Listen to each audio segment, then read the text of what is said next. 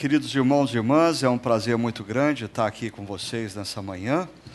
E o meu desejo é que esse tempo de reflexão seja um tempo em que Deus fale profundamente ao seu coração, ah, porque uma das coisas maravilhosas que o Espírito Santo faz é a mesma palavra, muitas vezes aplicada ah, de forma diferente, em contextos diferentes, em lutas diferentes. Isso é o, é o milagre que acontece quando a gente fala sobre a palavra de Deus.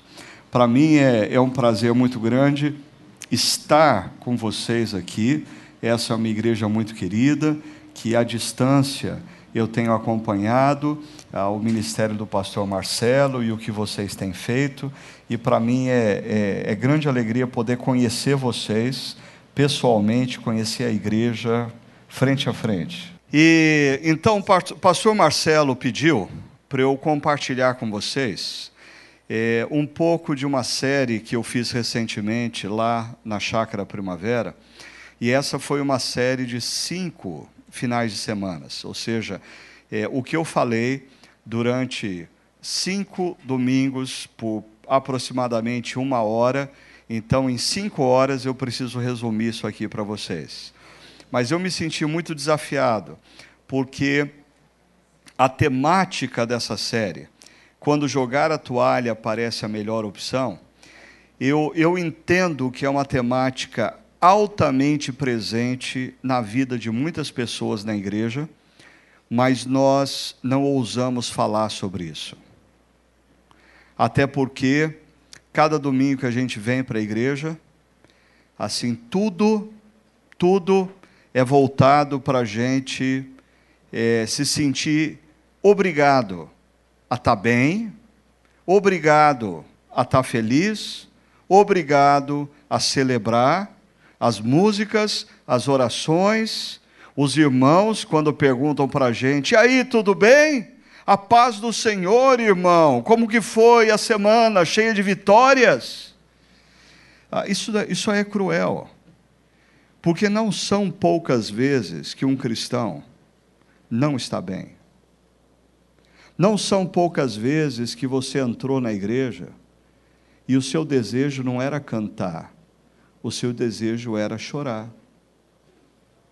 Não foram poucas vezes que você veio para a igreja e o seu maior desejo não era dizer uma frase em louvor a Deus. O seu desejo era falar uma frase de clamor a Deus. Quando eu concebi essa série, ah, ela estava diretamente relacionada a algo que nos últimos anos eu tenho é, estudado e até mesmo por necessidade, que é chamado hoje em dia como síndrome de burnout. Interessante a, a quantidade de literatura que a gente tem hoje falando sobre isso e apontando que, inclusive, a geração chamada Millennium, que é uma geração que hoje tem aí em torno de 30 a, a, a, a 40 anos, é a geração burnout, é a geração cansaço. E algumas coisas explicam esse cansaço que vai tomando conta de profissionais das mais diversas áreas e cada vez mais jovens. Eu diria, uma das coisas que é típica do nosso contexto brasileiro é você ter que trabalhar intensamente por muitos anos, sem grandes sonhos e sem grandes expectativas. Nós brasileiros estamos trabalhando há anos sem sonhos, porque nós estamos trabalhando pela mera sobrevivência. Nós não temos a expectativa de melhoria. E isso, qualquer ser humano aguenta viver essa situação por meses mas não por quatro, cinco anos como nós estamos vivendo no Brasil. Agora, esse cansaço que toma conta de muitas pessoas, muitos profissionais, tá, está associado a, a três coisas. Primeiro, alta performance. As empresas hoje em dia demandam que você seja um funcionário de alta performance. Esse é um termo que vem uh, do atletismo ah, dos, profissionais que lidam com esporte. O esportista de alta performance é aquele sujeito que precisa estar sempre entre os 10 melhores do mundo. Ele, ele é um atleta de alta performance. Segunda coisa, a excelência. O padrão de excelência. Empresas mais e mais demandam de você excelência. Se você é um prestador de serviço, você certamente percebeu que, na medida em que os anos passaram na sociedade brasileira, aqueles para quem você presta serviço começaram a demandar maior excelência. E se você não corresponde, você perde o cliente. E você começa a ficar em apuros. Ah, e associado a tudo isso, porque quando você está num ambiente que demanda de você alta performance, um ambiente que demanda de você excelência, mas você é apaixonado pelo que você faz, você se entrega sem limites ao que você faz. Porque você ama o que você faz. Por exemplo, eu amo o que eu faço. Eu amo ser pastor, eu amo ensinar a Bíblia, eu amo é, mentorear pessoas. Qual é o problema disso? Por eu amar, eu quero sim ter uma alta performance, eu quero sim fazer tudo o que eu faço com grande excelência. O problema disso é que muitas vezes eu avanço o sinal e não coloco limites, e trabalho mais do que deveria, faço mais do que deveria. Agora, Deixa eu dizer uma coisa aqui.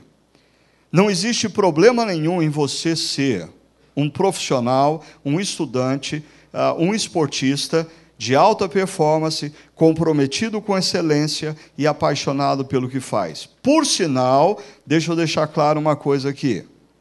Se você é cristão e você entendeu o que Deus espera de você no mundo, eu diria que todo, absolutamente todo profissional cristão, todo estudante cristão deveria estar entre os dez melhores da sua área. Por quê?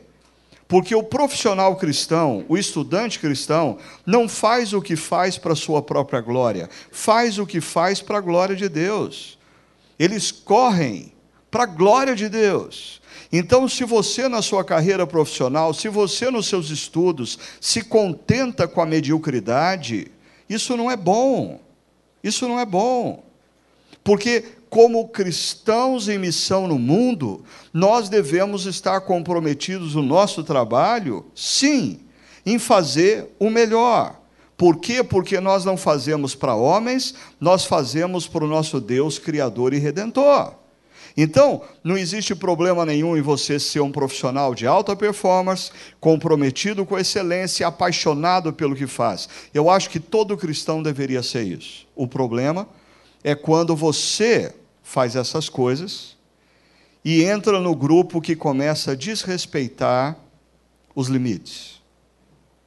O limite do seu corpo, o limite das suas emoções, o limite da sua espiritualidade.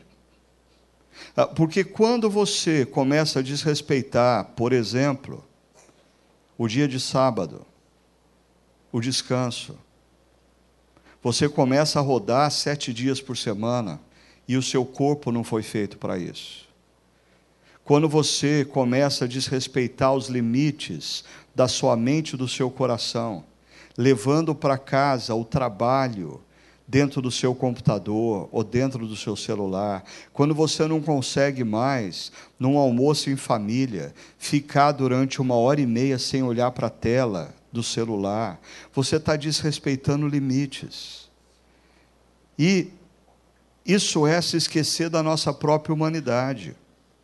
Por sinal, eu acho que esse é um problema seríssimo de muitos evangélicos brasileiros eles acham que, porque eles compreenderam o que aconteceu na cruz, se renderam ao amor e ao perdão de Deus, foram batizados pelo Espírito Santo de Deus, eles podem todas as coisas. Na cabeça deles, eles se tornaram versões espirituais dos super-heróis da Marvel. Isso não é uma verdade. Eu diria que toda espiritualidade que não contempla o fato de que eu e você somos humanos limitados é uma espiritualidade doentia que vai te levar mais cedo ou mais tarde a problemas. Somado a tudo isso, eu diria que se não bastasse a gente estar no ambiente aonde empresas e a sociedade demandam de nós alta performance, demandam de nós excelência, e a nossa paixão muitas vezes faz a gente romper limites, avançar limites, esquecer da nossa humanidade, nós vivemos num mundo completamente atípico que os nossos avós e bisavós não viveram e nunca imaginaram o mundo das novas mídias, o mundo das redes sociais, o mundo do celular que está no seu bolso e que fica mandando para você mensagem constantemente e que você está tentando prestar atenção na pregação, mas o celular treme e a sua mente fala: quem será? Será que é a minha tia? Será que é a minha avó? Será que é o meu patrão? Pronto, você se desconectou daqui. Você está de corpo presente aqui, mas está com a sua mente trabalhando em função do tremor do seu celular. Quando você ah, deixa de resistir à tentação e pega para olhar, e aí você começa literalmente viajar por outros lugares. O seu corpo está presente, mas a sua mente está num canto, o seu coração está no outro, e o que as pessoas não entendem é que nós, seres humanos, não fomos criados para isso. Ah, nós somos seres criados aonde, quando você alinha o seu corpo, a sua mente e o seu coração, na mesma tarefa, você despende menos energia. Mas quando você está com o seu corpo numa tarefa, com a sua mente em outra e com o seu coração em outra, você caminha para o estresse. Você começa a demandar energia que você não tem para oferecer. Assim, olha só o que acontece com as redes sociais, ah, com uh, Facebook, Instagram, uh, e o quanto isso tem afetado as nossas vidas e intensificado o cansaço na vida de muitas pessoas. Primeiro, redes sociais geram na nossa geração um nível de comparação que nenhuma geração antes da nossa teve. Né? Por exemplo, o cara que viveu há 50 anos atrás e tinha uma rocinha, perto da cidade, o máximo que ele se comparava era com o vizinho da direita e o vizinho da esquerda. Assim, não, não tinha muito que se comparar. Hoje, o que, que acontece? Você entra no Facebook, e vamos ser honestos, existem pessoas que você segue no Facebook porque você gosta, outras porque você quer secar essas pessoas. Né? Você, você quer saber o que está acontecendo na vida delas para falar mal delas. Por quê? Porque o ambiente das redes sociais gera esse clima de comparação. Você, há duas semanas atrás, comprou um carro novo e você está feliz da vida com o seu carro novo, até a hora que você vê que um cara que é meio amigo seu, mas você tem um nível de competição com ele, que vem lá da adolescência, ah, comprou um Jeep Compass 4x4, é, é, é, todo sofisticado. Aí você olha para o seu carro que você estava tão feliz há duas semanas atrás e se sente infeliz. Gera ansiedade. Porque, assim, ninguém posta em rede social crise. Todo mundo, ninguém posta em rede social quando tem que comer um prato feito no botequim da esquina. Todo mundo posta em rede social quando vai comer nos camarões. Hã? Aí o que acontece? Quando você vê isso, você fala: e eu aqui nessa draga? E eu aqui comendo arroz, feijão e ovo em casa? E isso vai gerando uma insatisfação crônica. Ah, eu, eu tenho as minhas crises com redes sociais.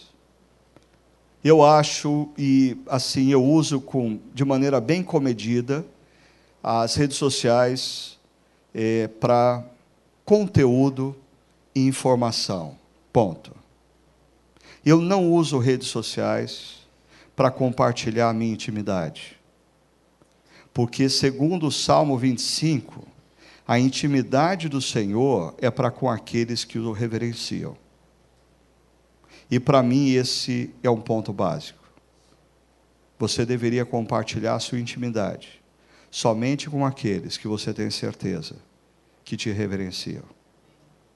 Quantas pessoas você vê um post e mostra para a pessoa que está do lado e faz uma crítica. Sabe por quê? Você não reverencia essa pessoa. E o que faz você pensar que as pessoas que veem os seus posts te reverenciam. Guarda a tua intimidade para quem te ama. Para de assim, tem marido que, dia de aniversário de casamento, posta em rede social a foto da esposa dizendo como eu amo essa mulher. Só que faz 10 anos que ele não fala pessoalmente para a mulher que ele a ama. Para com isso. Assim, não são os seus amigos que têm que saber que você ama a sua mulher, é a sua mulher que tem que saber que você ainda ama. Você vai ver que diferença isso vai fazer quando você parar de falar para os outros e começar a falar a quem de direito, a sua esposa, o seu marido, o seu filho, os seus pais. Mas eu não vim aqui para falar de redes sociais, é só um fato. Então, pessoas que estão envolvidas por isso se esquecem que as suas histórias são únicas e de que a vida não é uma corrida de 100 metros rasos, a vida é uma maratona. E aí essa ansiedade faz a gente querer alcançar as coisas rapidamente, porque se o outro tem, eu também quero ter. Se o outro conquistou, eu também quero conquistar. E a vida não é uma corrida de 100 metros rasos, a vida é uma maratona. E a história que Deus está escrevendo na sua vida é única. É diferente daquelas pessoas que você vê nas redes sociais e fica se comparando. Então, para com isso. Para com isso. Agora, diante dos desafios do mundo contemporâneo, nós precisamos de uma espiritualidade sadia e consistente. E para mim, uma espiritualidade sadia e consistente é uma espiritualidade que considera a nossa humanidade.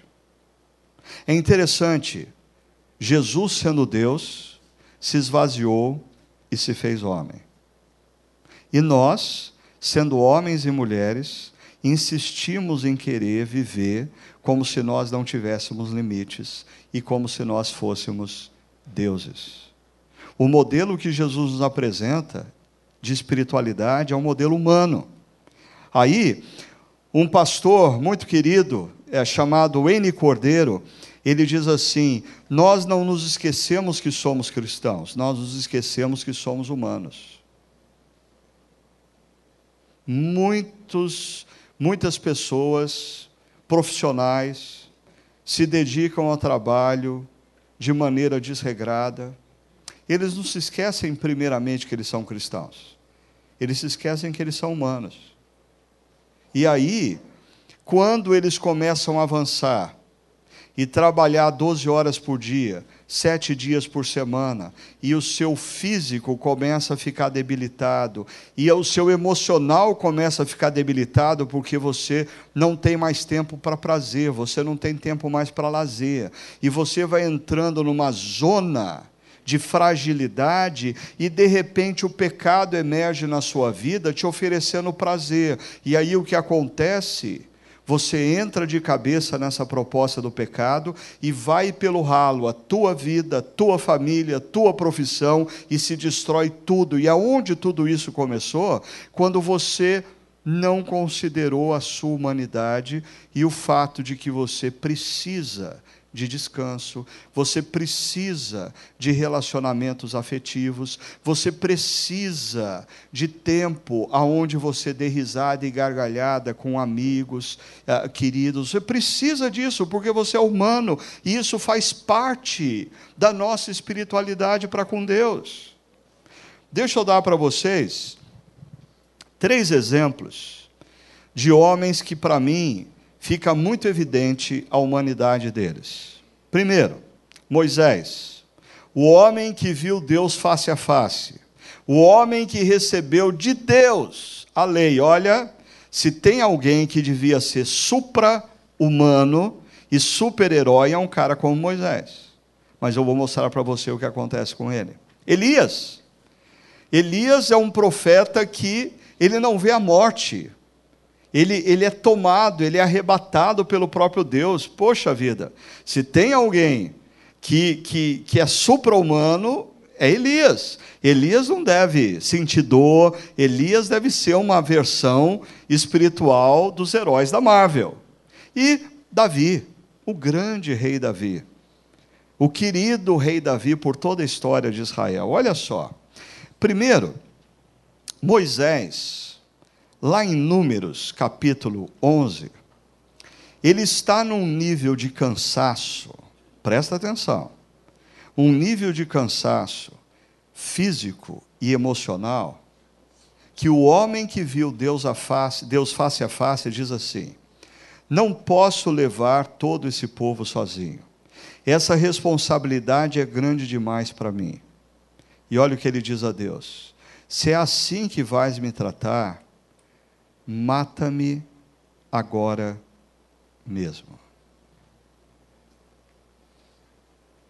Moisés, o grande líder espiritual que conduziu o povo através do deserto.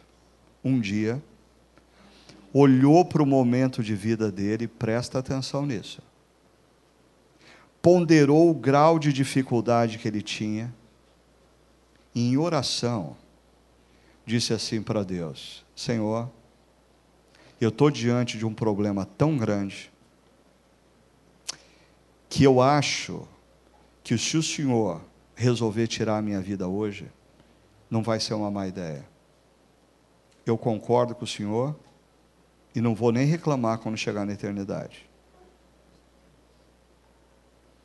E, e perceba, nós não estamos falando que Moisés pensou no suicídio. Não. Mas ele disse a Deus: se o Senhor quiser tirar a minha vida, tudo bem. Eu acho que é uma boa ideia. Pergunta: Quantas vezes você ouviu um cristão dizer para você, meu irmão, minha irmã, diante dessa crise conjugal que eu estou vivendo, diante desse problema que eu estou vivendo com meu filho, diante desse problema profissional, diante dos problemas econômicos da minha empresa. Essa semana eu disse para Deus: Deus, Olha, se o senhor quiser acabar com tudo agora, eu não vou achar ruim, não. Se o senhor quiser me tomar, eu estou cansado, Deus. E eu não sei, para alguns de vocês isso pode parecer estranho, e você diz assim: imagina, um cristão nunca vai pensar assim. Mas eu sei que alguns de vocês já pensaram assim. Eu já vivi momentos em que eu disse: Deus, se o Senhor quiser tomar minha vida, honestamente, eu acho que é um bom momento, eu estou de acordo. Cansaço, exaustão. O, o profeta Elias, depois que ele sobe no Monte Carmelo, enfrenta a, a, a, os profetas de Baal, né? é, ele, ele entra num processo de exaustão, lá em 1 Reis capítulo 19, olha o que diz: Elias entrou no deserto caminhando um dia, chegou a um pé de giesta, sentou-se debaixo dele e orou, pedindo a morte. O que, que ele diz? Já tive o bastante, Senhor. Tira a minha vida. Eu sei que isso é chocante para alguns de vocês. Mas eu estou mostrando para vocês que homens que nós temos como grandes heróis super espirituais na Bíblia, viveram momentos de cansaço e exaustão a ponto de pedirem para Deus tirar a própria vida deles. Eles estavam esgotados, eles estavam drenados. Ah, é, eles não tinham mais força e diante do que eles estavam vendo, dos problemas e adversidades que eles ainda teriam que enfrentar, eles estavam literalmente, sabe fazendo o quê? Jogando a toalha. Uma das coisas que eu quero falar para você nessa manhã é o seguinte: se você já viveu ou está vivendo um momento na sua vida, aonde você está se sentindo tão cansado, tão esgotado, diante das adversidades que você está enfrentando, seja na esfera da família, do trabalho, seja lá onde for, e você, no seu, no seu coração, ponderou a possibilidade de jogar a toalha. Deixa eu dizer para você uma coisa. Tudo bem sentir isso grandes líderes de Deus sentiram assim. O que não está tudo bem é você fazer de conta que não está sentindo isso. E você sair da presença de Deus. É na presença de Deus que você tem que resolver isso. É diante dele que você tem que chegar e dizer: Deus.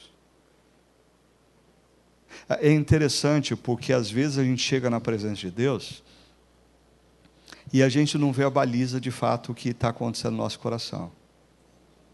Como se Deus não soubesse. Você já, você já percebeu que você faz isso na oração? A gente a está mal. Talvez o nosso desejo, como Elias, como Moisés, é chegar diante de Deus assim: Deus, acaba com esse negócio, tira a minha vida, Senhor. Mas a gente chega lá e diz assim: Senhor, meu Deus, louvado seja o Senhor pelos céus e a terra, louvado seja o Senhor pela bênção da redenção. Senhor, eu quero te agradecer pela vida. Deus olha e fala assim: meu filho, para com isso antes que a palavra saia da sua boca, eu já conheço o que está no seu coração. Então faz favor de começar a conversar comigo para valer. Não, porque tem gente que acha assim, não, eu não posso falar algumas coisas para Deus, senão ele se ofende. Tem gente que a visão de, de Deus, que, assim, a pessoa tem de Deus uma visão de que Deus é um velhinho, cansado, frágil. Né? Assim, ele, ele não vai aguentar o tranco se eu disser algumas coisas para ele. Sabe qual que é o nosso problema? A gente se esqueceu de quem é que cuida de quem. Não somos nós que cuidamos de Deus. É Deus quem cuida de nós. Sinceridade quero, diz o Senhor. Ah, se você pegar os salmos da Bíblia, um terço dos salmos da Bíblia são chamados salmos de lamento. E o lamento foi abandonado na espiritualidade cristã. O lamento foi abandonado nas nossas liturgias. E talvez essa seja a razão pela qual o, os consultórios de terapeutas estejam tão repletos de crentes. Por quê? Nós entramos sempre num espaço e é demandado de nós alegria, celebração, quando muitas vezes nós estamos precisando dar um grito de lamento, como o Salmo 13: Até quando, Senhor? Até quando, Senhor? Até quando, Senhor? Senhor, me escuta! Até quando? O salmista, ele está sendo desrespeitoso com Deus?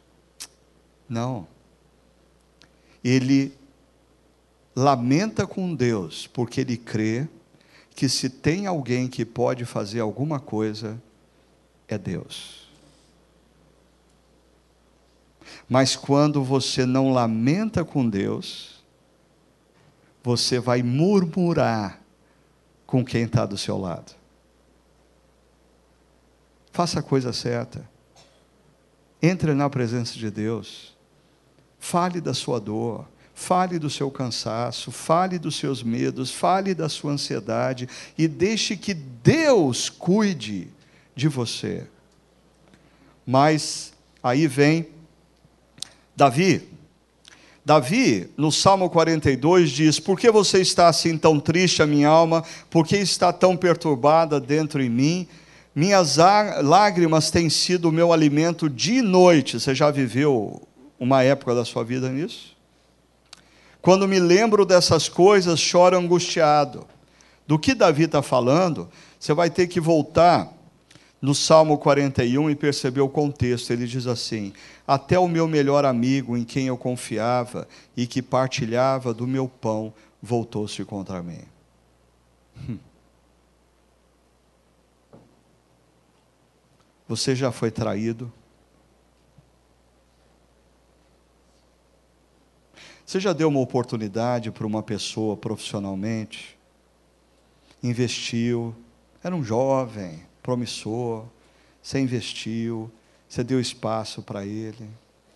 Aí, num determinado momento, ele diz: Olha, eu, eu quero sair porque a, a sua liderança me faz muito mal. E acho que chegou a hora de eu ter o meu próprio negócio. E aí ele sai, se alia com um concorrente seu e leva todo o seu know-how para aquela outra empresa.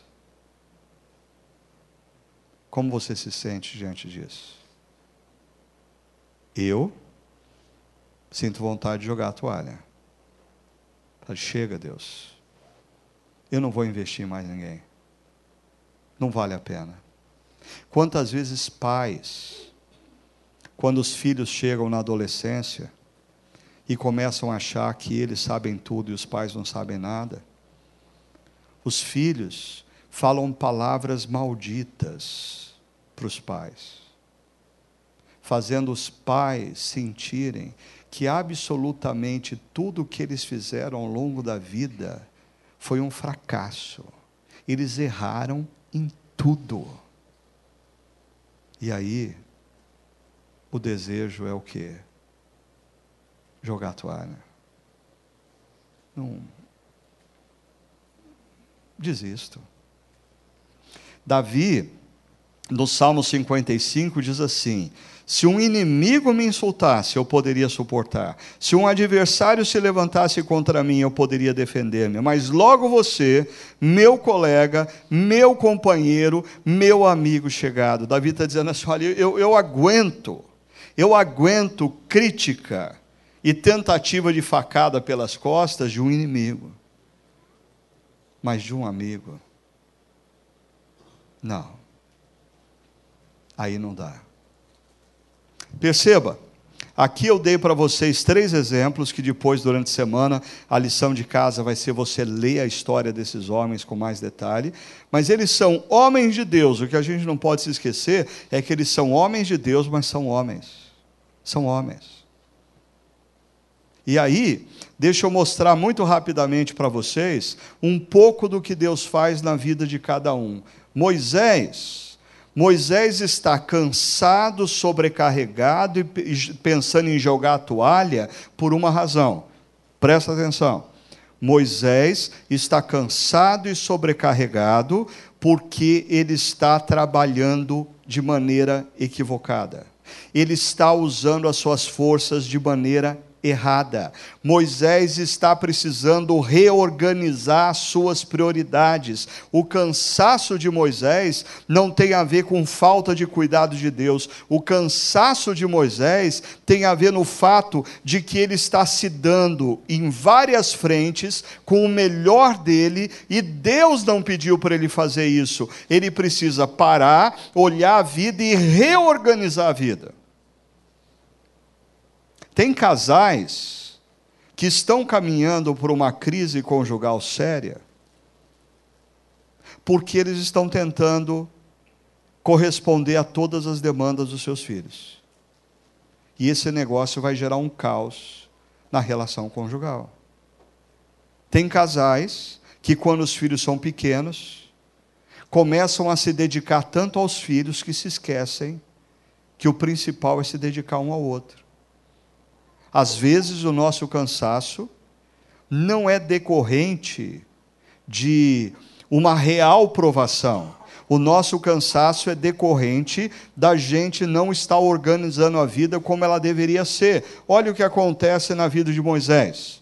O sogro dele faz uma visita, e o texto de Êxodo 18 diz: Quando seu sogro viu tudo o que ele estava fazendo pelo povo, disse: Que é isso que está fazendo?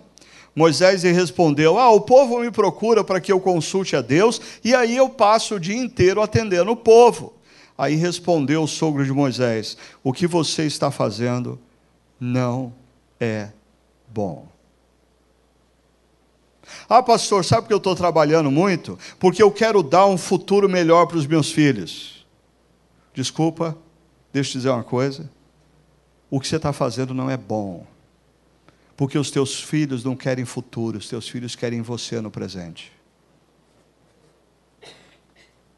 Ah, pastor, eu tenho que cuidar da casa, cuidar dos filhos e trabalhar fora, porque senão a gente não vai ter condição de fazer uma viagem ah, no final do ano. Escuta, o que você está fazendo não é bom. Moisés é convidado a parar e a reorganizar a vida, colocando prioridades. Jetro diz para ele: o que você tem que fazer é se concentre nisso, que era ensinar a lei e delegue as funções para que outros cuidem do povo. Então, guarda isso. Muitas vezes, diante do cansaço, nós precisamos olhar para a vida e perceber que nós precisamos reorganizar a nossa vida. Segunda coisa, o que acontece com Elias? Elias é interessante, depois que ele foge para o deserto, é, diz o texto que ele é, se deitou e dormiu. Ah, Elias tem traços típicos de uma pessoa em depressão. Ele foge, ele se isola, ele dorme muito. Aí, olha o que acontece. De repente, um anjo tocou nele, e, e essa expressão no hebraico, tocou, é tocou carinhosamente carinhosamente. E disse: Levanta-se e come. Elias olhou ao seu redor, e ali, junto à sua cabeça, havia um pão assado sobre brasas quentes e um jarro de água. Pão assado. Ah, Deus tem tanto carinho para com Elias, que não manda para ele um pão de forma frio dentro de um saquinho plástico. Deus manda o anjo assar um pão. Você já chegou numa casa que alguém acabou de assar um pão, aquele cheiro? E eu comecei a perceber o seguinte na minha vida. Muitas vezes na minha vida, eu estou vivendo períodos de cansaço, em que eu flerto com a possibilidade de jogar a toalha, e eu aprendi que eu tenho que ficar com os olhos atentos, o nariz atento, os ouvidos atentos, porque via de regra Deus manda pão assado para me encorajar no meio da crise. Ah, semana passada eu tive uma conversa muito difícil com uma pessoa da minha equipe. Muito difícil. Mexeu muito comigo, fez eu derramar lágrimas, fez eu me sentir um nada. E eu pensei, eu não dou mais para essa coisa. Eu eu tenho que jogar a toalha. E aí eu tinha que vir para cá, para Natal, e eu sou uma pessoa que tem muita dificuldade em pedir favor. Mas tem um amigo querido na igreja que, há umas duas semanas atrás, disse assim para mim: Pastor querido, eu quero estar com você. Eu sei que da sua agenda complicada. Então, faz o seguinte: toda vez que você for viajar, é, liga para mim, eu vou te levar no aeroporto e entre a sua casa e o aeroporto a gente conversa. Eu resisti grandemente em pedir para ele me levar para o aeroporto, porque ele mora do outro lado da cidade, eu moro nos confins da terra, da cidade, o aeroporto é do outro lado. E, mas eu falei, eu falei, ó, William, nome desse irmão, é, A questão é a seguinte: eu não quero te incomodar, mas se você quiser me levar no aeroporto, é, vai ser um prazer estar com você. E aí o, o, o William é um cara que ele tem ah, trabalha com alimentação, ele tem um restaurante muito legal, tem uma hamburgueria muito legal. E aí, quando ele me pegou no carro, me levou para o aeroporto. Quando chegou no aeroporto, eu tirei a minha mala e ele tinha um, um saquinho da hamburgueria dele. E ele disse assim: Pastor, aqui é o seu lanchinho. E, e, e eu achei aquilo um ato de carinho tão grande. Aí eu até, lá dentro do aeroporto, já abri o saquinho, organizei o hambúrguer, a Coca-Cola, tudo que tinha lá tal. Tirei uma foto para eles e mandei para ele dizendo assim: o profeta Elias teve pão assado e água.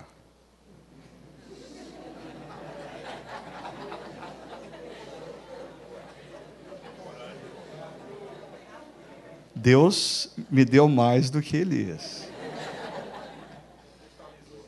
A gente precisa estar atento. E, e, e, e ao longo dessa série, pelo menos na nossa comunidade, essa terminologia pão assado. Em meio à crise, Deus nos manda pão assado. Presta atenção. Em meio à crise de um irmão, você pode ser o anjo que vai levar para ele pão assado. Sim, coisa simples. Um ato de carinho. Um ato de carinho pode ser um pão assado na vida do irmão. E olha o que acontece. Ah, isso vai se repetir por duas vezes, porque Elias comeu, bebeu e deitou-se novamente. E o anjo volta, mais tarde toca nele diz: Levanta-se, coma, a sua viagem será longa.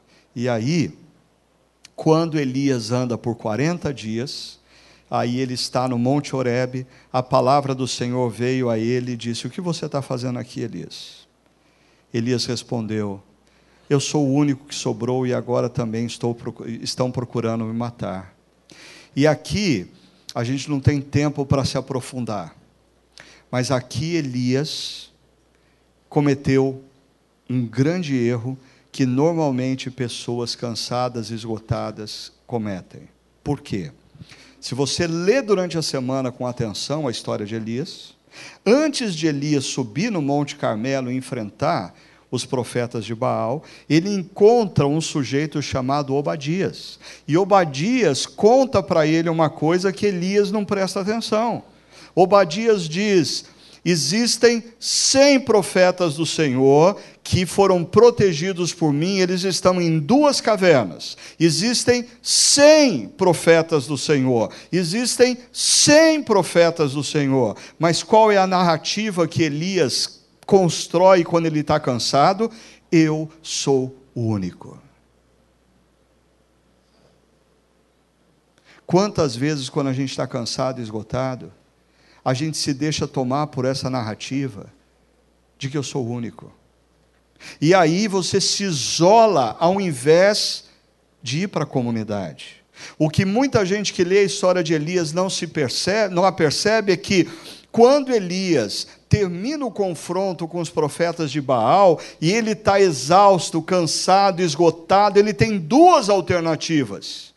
Ele pode correr para a comunidade dos profetas ou ele pode correr para o deserto. O que Elias faz? Ele toma o rumo errado. Ele vai para o deserto.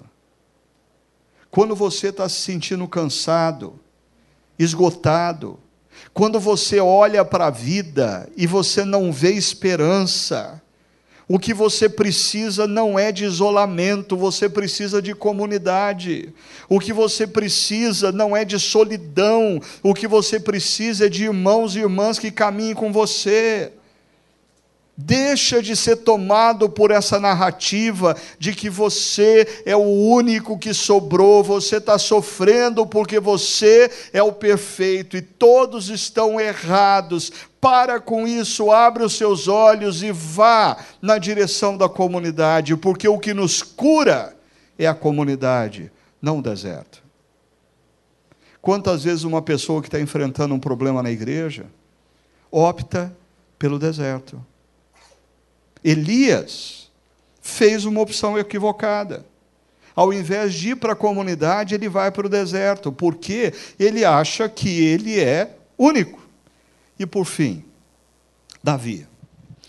Davi vive muitos problemas na vida dele, mas já na idade, na terceira idade, ele vive um problemaço. Um dos seus filhos, ah, e a gente poderia falar muito aqui sobre as razões disso, mas um dos seus filhos, Absalão, é, trama contra ele, arrebanha é, simpatizantes para ele, Absalão, e de repente começa uma rebelião contra Davi. Diante disso, olha só. Então o mensageiro chegou a Davi e disse: Os israelitas estão com Absalão. Os israelitas estão com Absalão. Em vista disso, Davi disse aos conselheiros que estavam com ele em Jerusalém: Vamos fugir, caso contrário, não escaparemos de Absalão. Assim, o rei partiu com todo o povo. Pararam na última casa da cidade. Imagina a cena. Davi saindo de Jerusalém, e ele para na última casa, e todos os seus soldados marcharam passando por ele. Ele vai vendo os soldados que estão com ele. E olha só, todos os queretitas, todos os paletitas e os seiscentos giteus que o acompanhavam desde Gate. Eu sei que se você é como eu, eu já li vários textos bíblicos e eu não tive o trabalho e a curiosidade de fazer a pergunta, mas quem são esses caras? Porque quando a Bíblia começa a falar de Jebuseus, Amorreus, Cananeus, você fica até cansado de tanto eus, eus, eus, eus da vida. Um, assim, você é levado a uma conclusão simples, é um bando de gente individualista, né? Tudo eu, eu, eu, eu, Giteu, Amorreu e coisa desse tipo. Mas aí, quando você olha para esses três grupos de soldados e pergunta quem são eles, deixa eu dizer para você quem são eles todos eles são filisteus. No momento em que Davi é traído pelo seu filho, no momento em que Davi está sozinho, sabe quem são os companheiros que estão com ele? Os antigos inimigos. O apóstolo Paulo, no fim da sua vida, diz a Timóteo: traga-me João Marcos, porque ele me é útil. Mas um dia, João Marcos foi a causa da divisão entre Barnabé e Paulo. O que eu quero dizer, na vida, a gente tem que tomar cuidado para não transformar inimizades em guerras eternas. Porque você pode surpreender a pessoa que te feriu no passado pode surpreendentemente ser a pessoa que Deus vai colocar na tua vida como seu companheiro fiel. Deus é, é louco, ele faz umas coisas assim. Você quer ver? Deixa eu mostrar para você. O rei disse a Itai de Gate, o líder desse grupo: por que você está conosco? Volte e fique com o novo rei, pois você é estrangeiro, um aliado na sua terra. Ah, é interessante. Ah, lembra comigo, o pessoal aqui que lê a Bíblia há mais tempo vai lembrar de uma coisa. Quem é a bisavó do rei Davi? Hã? Quem é a bisavó do rei Davi? Ruth. Ruth.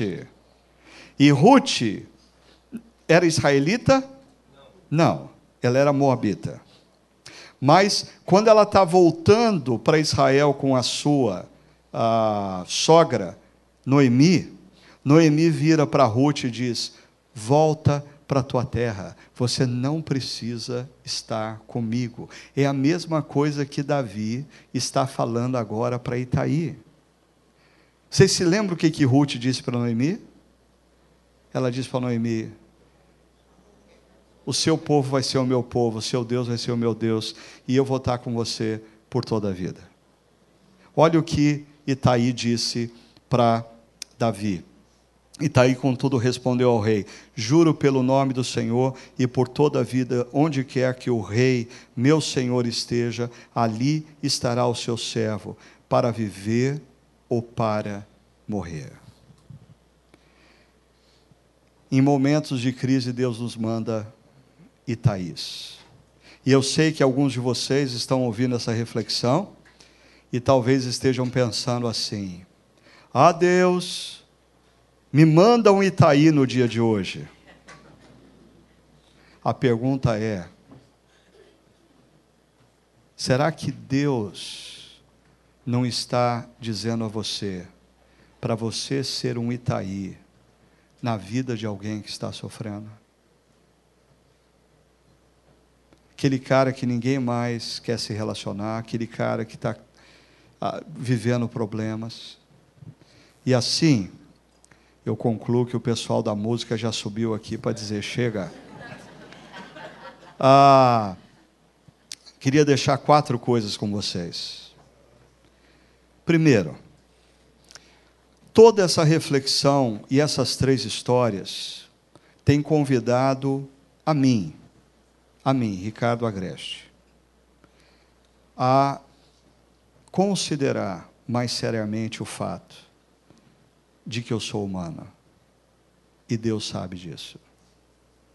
Deus não espera de mim atos supra-humanos. Você precisa respeitar os seus limites. Seus limites físicos, emocionais. Vocês têm que respeitar os limites dos seus pastores. Os pastores precisam respeitar os seus próprios limites. Eu, em março desse ano, eu estava tão esgotado, tão esgotado, tão mal, e estava num período, inclusive, de sabático, e eu voltei, e aí uma pessoa começou a, a me mandar o WhatsApp, pastor, o senhor está sabendo de fulano, pastor, o senhor precisa conversar com fulano, pastor, lá. pela primeira vez, talvez, da minha vida, em mais de 30 anos de ministério, eu peguei e mandei uma mensagem para aquela pessoa dizendo: Meu querido irmão, eu sei que tal pessoa está passando por problemas, mas eu não estou em condições de entrar nesse problema. Mas a igreja tem outros pastores que podem atender essa pessoa. Eu sei que a igreja não gosta quando nós, pastores, dizemos: nós somos humanos. É. Eu sei que a igreja gosta quando a gente, como pastor, brinca de ser super-homem. Ah, o homem de Deus, ah, pastor, ore por mim. A oração do seu irmão que está do seu lado não te serve, tem que ser a do pastor, porque a do pastor é a poderosa. Por quê? Porque você acha que o seu pastor tem superpoderes. E deixa eu dizer uma coisa para você: não tem. Ele é um ser humano, como Moisés, como Elias, como Davi, como você. Nós precisamos aprender a respeitar a nossa humanidade. Segundo, reorganize a sua vida. Se você está cansado e exausto, primeira coisa que você tem que fazer é parar, olhar a sua agenda e dizer: Deus, o que eu tenho que deixar de fazer? Ah, pastor, mas se eu deixar isso, como é que vai ficar?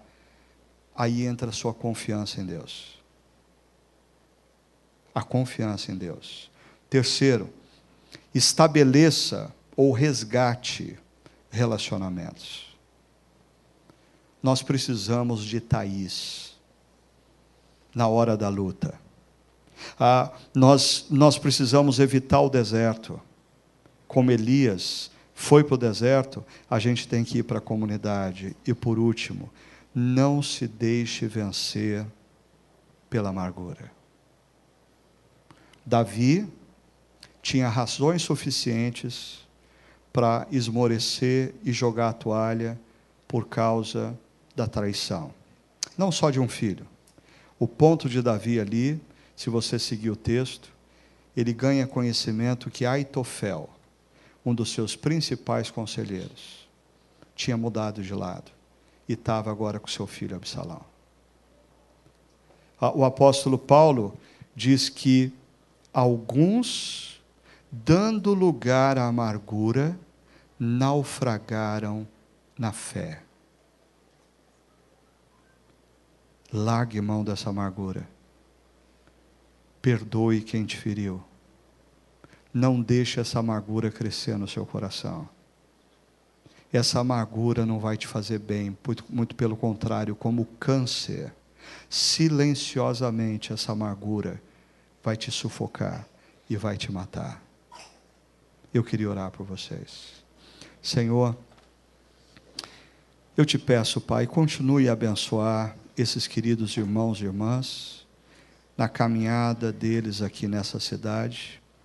Eu quero que o Senhor visite de maneira muito especial nessa manhã aqueles que estão passando por momentos de adversidade, momentos de cansaço, momentos de exaustão, que nessa manhã, através dessa reflexão, eles sintam o toque amoroso do teu anjo, convidando-os a se levantarem e se alimentarem da tua palavra.